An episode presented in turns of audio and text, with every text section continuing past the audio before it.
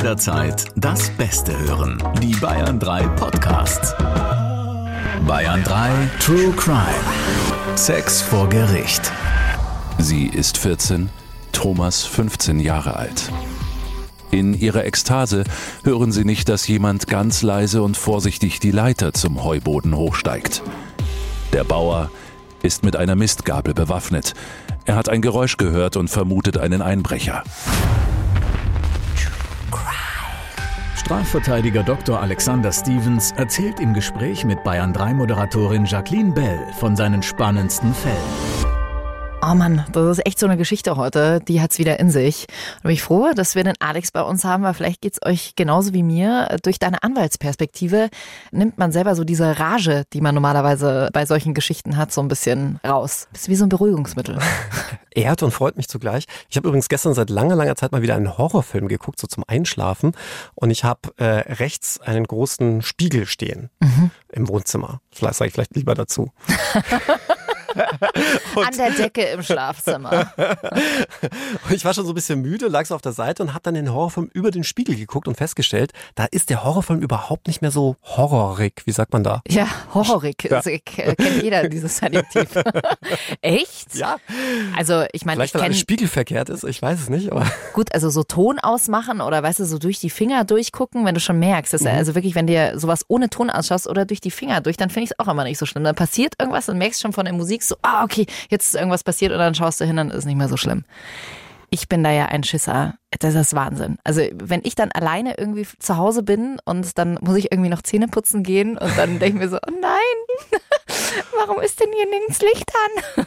Und, und dann schaust du unter das Bett in den Kleiderschrank. Und Ey, ich habe das früher wirklich gemacht, wenn ich mir Filme angeschaut habe, ähm, dass ich immer das Gefühl hatte, es ist jemand unterm Bett und dann habe ich ganz schnell den Lichtschalter ausgemacht, bin ganz schnell ins Bett gerannt und habe mich unter die Bettdecke gelegt. Und dann durfte auch keine Hand oder kein Fuß oder sowas raushängen, weil könnte die Hand von unten kommen. Ach, verstehe. Der, der Mörder könnte ja auch nicht unter die Decke langen. Ne? nee, Nein. natürlich nicht. Aber du bist da ganz hart, oder? Der, pff, das macht dir nichts. Ich, ich muss gerade überlegen, also ich glaube, als Kind hatte ich schon auch Schiss, aber ich glaube, berufsbedingt habe ich mit so viel, ich, ich sag's mal vorsichtig formuliert, krassen Menschen zu tun. Ich glaube, da härtet man wahrscheinlich ein bisschen ab. Hast du vor irgendwas Angst? Also jetzt äh, nicht unbedingt vor mhm. Menschen, sondern vor, vor was hast du Angst? Äh, also meine größte Angst wäre es tatsächlich in Deutschland selbst mal auf der Anklagebank zu sitzen, denn ich weiß ja, äh, ich, ich, erinnere mich da immer an einen alten Spruch von Otto von Bismarck, ja, der da sagte, wer Gesetze und Würste liebt, möge nicht zusehen, wie sie gemacht werden. Ja, und dem kann ich nur beipflichten. Okay, alles klar. Vor allem hast du ja ein Problem. Kannst du dich nicht selbst verteidigen. Oder würdest du dich selbst verteidigen? Also ich dürfte, ja, als Anwalt darfst du dich selbst verteidigen, aber das sollte man niemals machen. Und mhm. in allen Fällen, wo ich das äh, mitbekommen habe, dass es Leute gemacht haben, ging das nach hinten los, weil du bist dann nicht mehr neutral, objektiv. Ja, das geht nicht. Warum machen das Leute überhaupt, sich selbst verteidigen? Klar, aus Kostengründen wahrscheinlich. Ja, nicht unbedingt, sondern weil sie dann glauben, sie könnten es besser. Aber äh, mhm. kannst du nicht, weil du einfach nicht objektiv bist. Ja. Und du, du, du siehst die Sachen anders, bewertest sie anders. Würde ich niemals machen. Also hier an alle Kollegen, die uns zuhören, ja. mein Tipp, niemals sich selbst verteidigen. Und damit herzlich willkommen, schön, dass ihr dabei seid bei einer neuen Folge von unserem True Crime Podcast. Und wir freuen uns immer riesig über eure Nachrichten. Der Andreas aus Regensburg, der hat sich gemeldet. Danke, dass ihr zurück seid. Die Geschichten sind immer so spannend und ich lerne jedes Mal etwas Neues. Danke, danke, danke. Entschuldigung.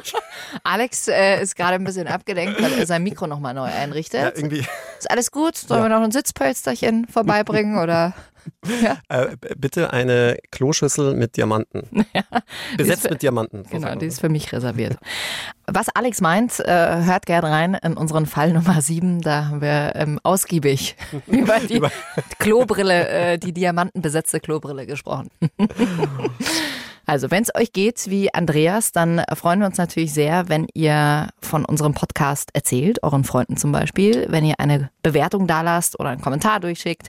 Wir beantworten die alle, ich lese die auch alle und dann lasst uns mal starten mit dieser Folge, mit diesem Fall und wie immer der Hinweis, wenn euch Themen wie Sex, schräge Sexpraktiken oder Gewalt sehr mitnehmen, dann ist dieser Podcast definitiv nichts für euch und noch weniger ist er was für eure Kinder. Jetzt hören wir rein. In unseren Fall, die Namen haben wir zum Schutz der Person geändert, aber auch dieser Fall ist echt und die Geschichte wird sinngemäß wiedergegeben.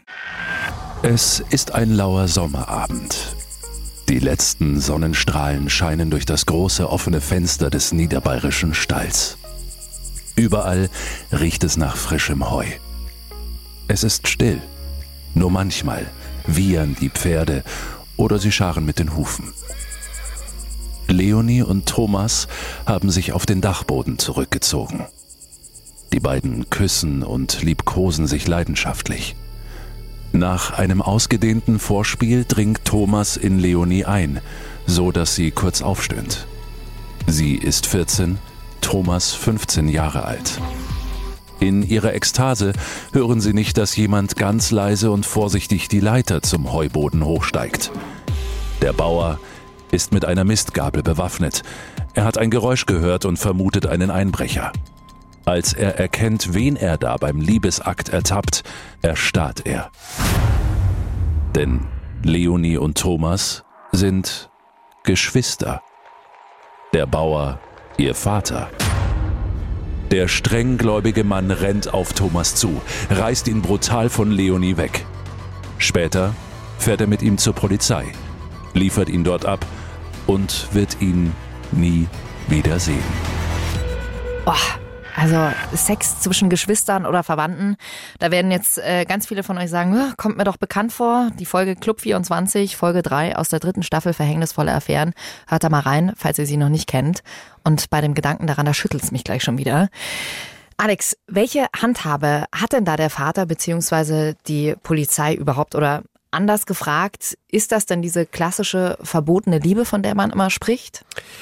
Ja, ist es alles gar nicht so einfach, wie das auf den ersten Blick aussieht. Ja, man denkt immer, ah ja, Inzest, das ist bäh, das darf man nicht und vor allem ist das auch strafbar.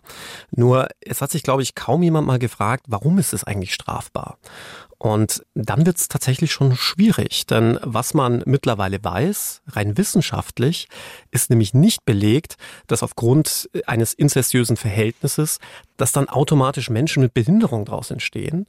Das ist gerade nicht der Fall. Und es würde ja auch völlig unserem Grundgesetz zuwiderlaufen, das ja gerade Menschen mit Behinderungen explizit schützt. Das würde ja bedeuten, behindertes Leben wäre lebensunwert. Also so geht das ja schon mal gar nicht. Ja? Also da ist äh, die Intention des Gesetzgebers völlig fehlgegangen. Und dann muss man ja auch nochmal sich überlegen, es gibt ja sowas wie Kontrazeptiva. Ja? Also man kann ja letztlich auch ungewollte Schwangerschaften verhindern. Dann würde der Strafzweck ja auch schon wieder wegfallen. Und deswegen sind sich die Juristen gar nicht mehr einig, warum es überhaupt diesen Straftatbestand des Inzests noch gibt. Mhm. Weil es keinen Strafgrund dafür gibt. Ja? Nur weil man das irgendwie ekelhaft findet, kann man deswegen noch niemanden bestrafen. Und daraus folgt schon seit langer Zeit in der höchstrichterlichen Rechtsprechung, dass tatsächlich nur der Beischlaf im engeren Sinne strafbar ist. Also wirklich nur, wenn du mit dem Penis in die Vagina eindringst. Nur dieser eine sexuelle Akt, des Beischlaf, so wie man ihn jetzt im originären Sinne kennt, ist verboten. Wie sieht das dann, ich sag mal, äh, geschichtlich aus? Wann ist das dann entstanden, dass das zu einer Straftat geworden ist? Geschichtlich rührt es anscheinend wirklich von der Angst her, dass man dachte, dass wenn Geschwister miteinander Sex haben oder auch enge Verwandte, dass äh, dann Menschen mit Behinderungen auf die Welt kommen. Und spätestens seit der Möglichkeit, Kondome zu verwenden, zu verhüten, auch überholt. Die beiden sind äh, 14 und 15. Hätte das irgendeinen Unterschied gemacht, wenn sie älter gewesen wären? Ja, das macht massiven Unterschied. Gut, dass du fragst, denn der Inzest ist nur bei Erwachsenen strafbar. Wir haben zwar schon mal in einer Folge drüber gesprochen, aber es haben wahrscheinlich nicht mehr alle auf dem Schirm. Klär uns doch nochmal auf, bis zu welchem Verwandtschaftsgrad ist einvernehmlicher Sex, ich sag mal, erlaubt? Das ist im Gesetz relativ einfach geregelt.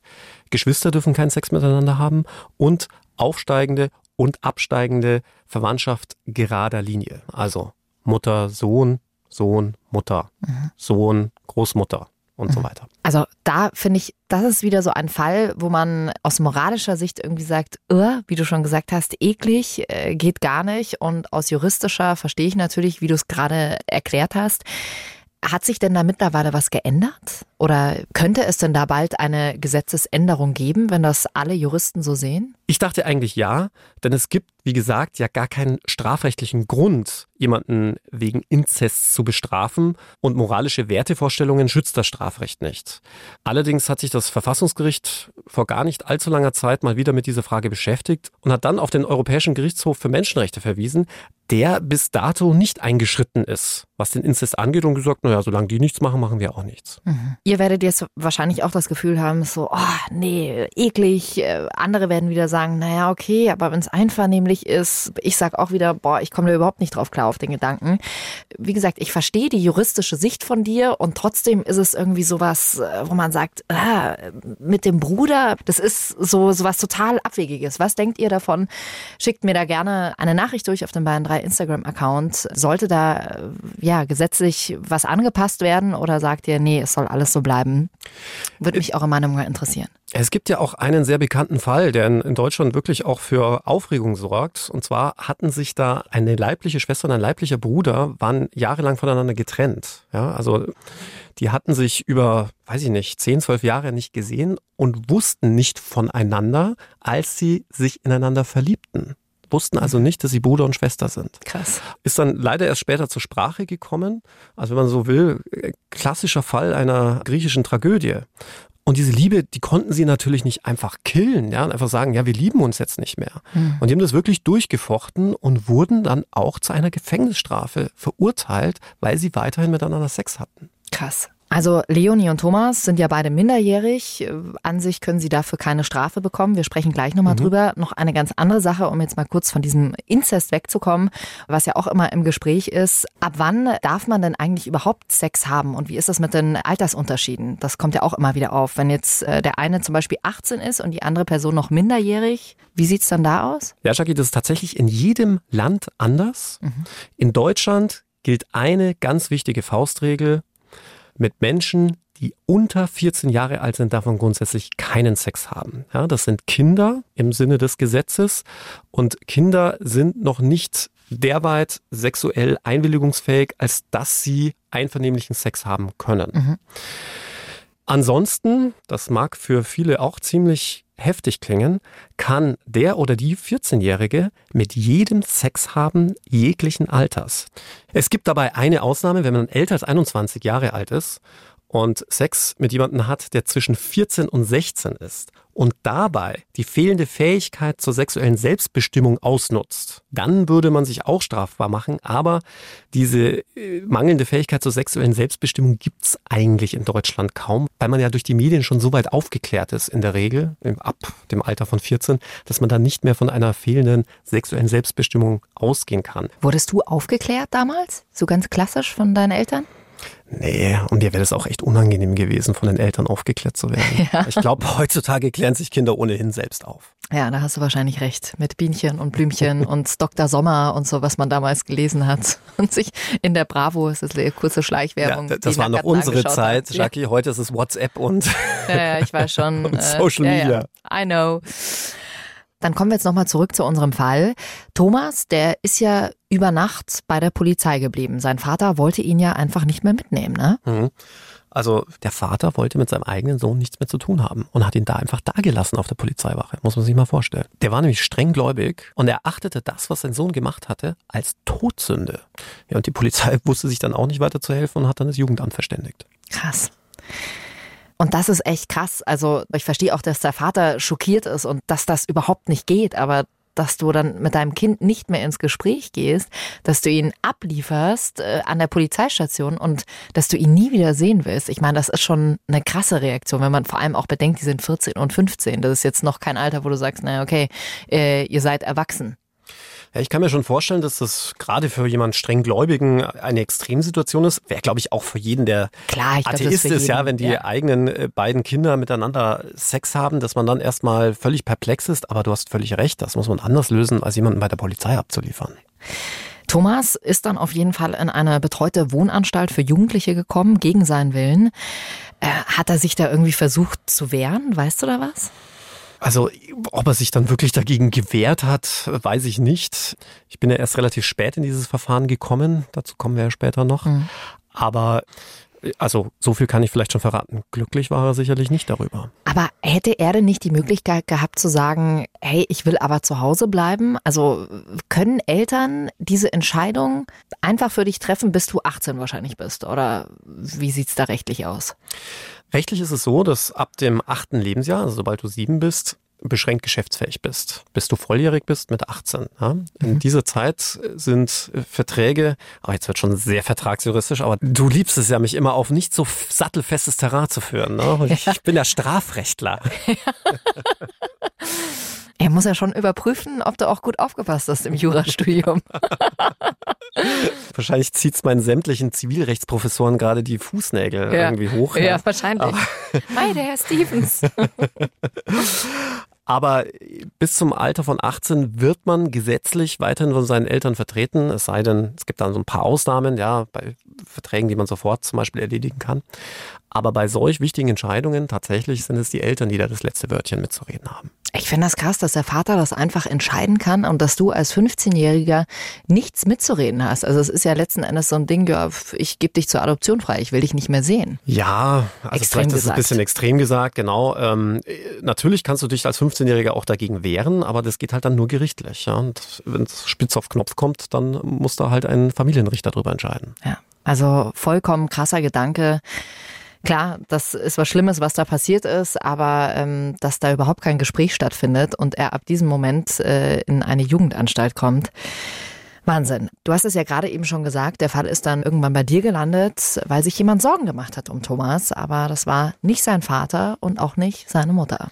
Nein, es war seine Tante, die total besorgt war, weil sie von ihrem Thomas lange nichts mehr gehört hatte und auch die Eltern jeglichen Kontakt zu Thomas und jegliche Kontaktaufnahme zu Thomas verweigert hatten. Krass. Die Anstalt, die nannte sich ja streng christlich und du hattest ja auch erstmal überhaupt gar keinen Zugang zu Thomas. Ja, ich war in einer sehr schwierigen Situation, denn äh, Thomas hatte mich ja nicht beauftragt und er hätte mich ja auch nicht beauftragen können, sondern nur wenn das seine Eltern dann im Nachgang genehmigen oder mich halt gleich beauftragen als Erziehungsberechtigte. Und die wollten mit mir schon gleich gar nichts zu tun haben. Und die Tante war ja nicht die Erziehungsberechtigte. Mhm. Und von dem her war es tatsächlich sehr schwer, überhaupt mal mit Thomas sprechen zu können. Und was ich trotzdem krass finde, ist, dass du, also das Jugendamt ist ja zum Beispiel dafür da, zu gucken, wenn die Eltern, was weiß ich, Alkoholiker sind, die Kinder schlagen, die Kinder da rauszuholen. Aber umgekehrt, wenn du von den Eltern praktisch wo reingesteckt wirst, wo du eigentlich nicht, nicht sein willst, dass du dann als Kind eigentlich keine Machthabe hast, weißt du? Ja, ich weiß schon, was du meinst. Also wie gesagt, man hat natürlich auch als Kind die Möglichkeit, sich zu wehren, indem man behördliche Schutzorganisationen wie das Jugendamt dann verständigt. Nur hat das Thomas natürlich nicht gemacht. Mhm. Und die Tante wusste sich jetzt auch erstmal nicht anders zu helfen, als einen Anwalt zu kontaktieren. Also wir haben auf der einen Seite die Einrichtung und den Vater, ähm, die verhindern wollen, dass du reinkommst. Auf der anderen Seite stehen Thomas und seine Tante. Auch eine schwierige Situation für dich. Du hättest ja jetzt auch sagen können, okay, äh, ich bin raus, keine Ahnung, bei dem Fall bewegt sich nichts mehr. Thomas ist ja eben noch nicht volljährig, heißt, äh, du kannst ihn als Anwalt auch nicht vertreten. Er braucht die Zustimmung seiner Eltern. Zumindest ist es eben gesetzlich so geregelt. Genau. Und wir haben uns dann eines juristischen Tricks bedient, wenn man so will, denn es lief ja noch ein Ermittlungsverfahren. Jetzt hatten wir ja eigentlich gesagt, unter Minderjährigen ist der Inzest nicht strafbar. Das ist so, aber ein Strafverfahren kann nur der Staatsanwalt einstellen. Das heißt, selbst wenn die Polizei weiß, dass es gar nicht strafbar ist, muss sie das dem Staatsanwalt vorlegen. Und das dauert auch alles seine Zeit. Und während dieser Zeit läuft also quasi ein Ermittlungsverfahren. Und weil dieses Ermittlungsverfahren lief, und logischerweise auch gegen beide Geschwister, haben wir uns auf den Standpunkt gestellt, naja, dann sind ja die Eltern, wenn man so will, befangen. Ja, mhm. können da also jetzt nicht unbefangen agieren und haben beantragt, einen Ergänzungspfleger zu bestellen, der dann auch bestellt wurde. Und der Ergänzungspfleger ist quasi dafür da, dass wenn es einen Interessenkonflikt gibt zwischen Eltern und Kindern, dann anstelle der Eltern zu entscheiden. Ja, mhm. Ganz einfaches, profanes Beispiel. Der Vater will seinem Sohn ein Haus verkaufen, dann kann der Sohn aber diesen Kaufvertrag nicht tätigen, weil er ja der Einwilligung des Vaters Klar. bedarf. Ja. Und dann würde ja der Vater quasi mit sich selbst einen, einen Vertrag, Vertrag machen. Ja. Das wäre ein sogenannter In-sich-Vertrag und das ist nicht erlaubt. Und für solche Konstellationen braucht man das eben. Okay. Und durch diesen Trick hast du es dann auch geschafft, äh, in diese Jugendanstalt reinzukommen. Genau, der Ergänzungspfleger hatte dann einer anwaltlichen Vertretung zugestimmt durch mich. Und dadurch musste mich die Jugendanstalt als Thomas Anwalt natürlich reinlassen. In deinem Buch Sex vor Gericht beschreibst du ja auch ziemlich genau, wie du diese christliche Jugendeinrichtung erlebt hast. Kannst du äh, uns da noch mal ein bisschen abholen? Also ich war gelinde gesagt wirklich entsetzt. Also ich habe ja auch schon viele Jugendhaftanstalten mhm. gesehen, mhm. aber die waren nicht ansatzweise so trist und vor allem so krass gesichert wie diese, Echt? diese Einrichtung, die ja letztlich kein Gefängnis darstellen sollte oder ähnliches, sondern ja eine reine Jugendeinrichtung war steriles Betongebäude. Es gab sogar einen Stacheldrahtzaun. Was? Ja, also nochmal, wir reden hier nicht von einem Gefängnis. Ja. Sondern einfach nur von einer Jugendeinrichtung. Es ja. gab, gab sogar einen Wachdienst. Und ganz ehrlich, ich war mir noch nicht mal sicher, ob selbst die Kirche von dieser Jugendeinrichtung wusste. Weil Krass. also mit christlich und mit Glauben hatte das alles herzlich wenig zu tun. Zumindest von dem, was man so als Außenstehender davon versteht. Und dann kam eben dieser Moment, du hast Thomas das erste Mal persönlich getroffen und ich hätte jetzt im ersten Moment gedacht, er wäre vielleicht mega erleichtert, äh, dass ihm endlich jemand helfen will, aber das war am Anfang eben genau das Gegenteil. Erstmal muss ich diesen Anstaltsleiter dieser Jugendeinrichtung äh, höflich, aber doch sehr direkt bitten, äh, mich mit meinem Mandanten alleine zu lassen, denn der wollte tatsächlich die ganze Zeit damit anwesend sein. Ja, und das geht natürlich gar nicht. Es gibt auch sowas wie Mandatsgeheimnis. Und Thomas wirkte erst total verschlossen, hat kaum ein Wort rausgebracht und hat sich vor allem auch nicht wirklich gefreut, mich zu sehen. Ja, und ich habe schon den Eindruck gehabt, dass hier irgendwas nicht stimmt.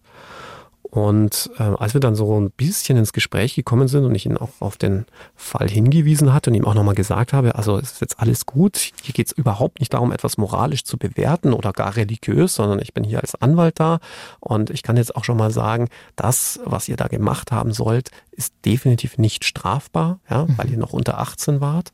Und dann sagte er tatsächlich zu mir, nee, aber er habe eine Strafe verdient, er habe eine Strafe nötig, seine Seele müsse gereinigt werden. Und mir war völlig klar, solche Worte kommen nicht von einem 15-Jährigen, die wurden ihm regelrecht eingetrichtert. Gehirnwäsche. Der wusste wahrscheinlich, äh, dass er, wenn er was anderes sagt, dass er, keine Ahnung, Prügel bekommt oder sonst was. Man will diese Einrichtung ja nichts unterstellen, aber Boah, was ich mich gefragt habe, ist denn sowas überhaupt legal, solche Jugendeinrichtungen? Weil du ja auch gemeint hast, du wusstest nicht mal wirklich, ob die Kirche über diese Einrichtung Bescheid weiß. Äh, kann man da was unternehmen? Natürlich muss man jetzt erstmal sagen, gut, dass es Jugendeinrichtungen gibt, ja, gerade wenn zum Beispiel Eltern überfordert sind oder Klar. beide Eltern berufstätig, dass sich dann gerade auch religiöse Organisationen ja der Kinder annehmen und sich um die kümmern. Ähm, nur in dem Fall schien mir das eher sehr sektenhaft zu sein. Mhm. Ja. Das hat ja überhaupt nichts mehr damit zu tun, dass die Kinder im Fokus standen, sondern im Fokus stand hier eine fanatische religiöse Einrichtung. Also zumindest hat sich das für mich so dargestellt. Furchtbar. Solche Kinder brauchen dann eigentlich Liebe und äh, Zuneigung und äh, ja, vielleicht auch psychologische Betreuung, um mit ihnen genau über sowas mal zu sprechen. Aber das ist natürlich genau das Gegenteil, was da mit Thomas passiert ist. Alex, weißt du denn, ob es ähm, mehrere solche Einrichtungen in Deutschland gibt? Also ob es jetzt mehrere solche Einrichtungen in Deutschland gibt, so franchise-mäßig, weiß ich nicht. Ich kann nur sagen, ich hoffe nicht. Hm. Kannst du denn äh, theoretisch was gegen so eine äh, Einrichtung unternehmen, sage ich jetzt mal als Jurist, dass du sagst, boah, okay, das kommt mir jetzt hier alles nicht so koscher vor. Das, wo meldet man sowas? Es gibt ja verschiedene Stellen, die für den Betrieb einer solchen Einrichtung verantwortlich sind. Ja. Zum einen das Gewerbeaufsichtsamt, dann natürlich auch das Jugendamt. Und an diese Stellen kann man sich natürlich dann auch wenden, wenn man mhm. da irgendwelche Bedenken hat. Wenn das jetzt äh, eine kirchliche Einrichtung war, ist das, äh, sage ich jetzt mal, von der Religionsfreiheit gedeckt?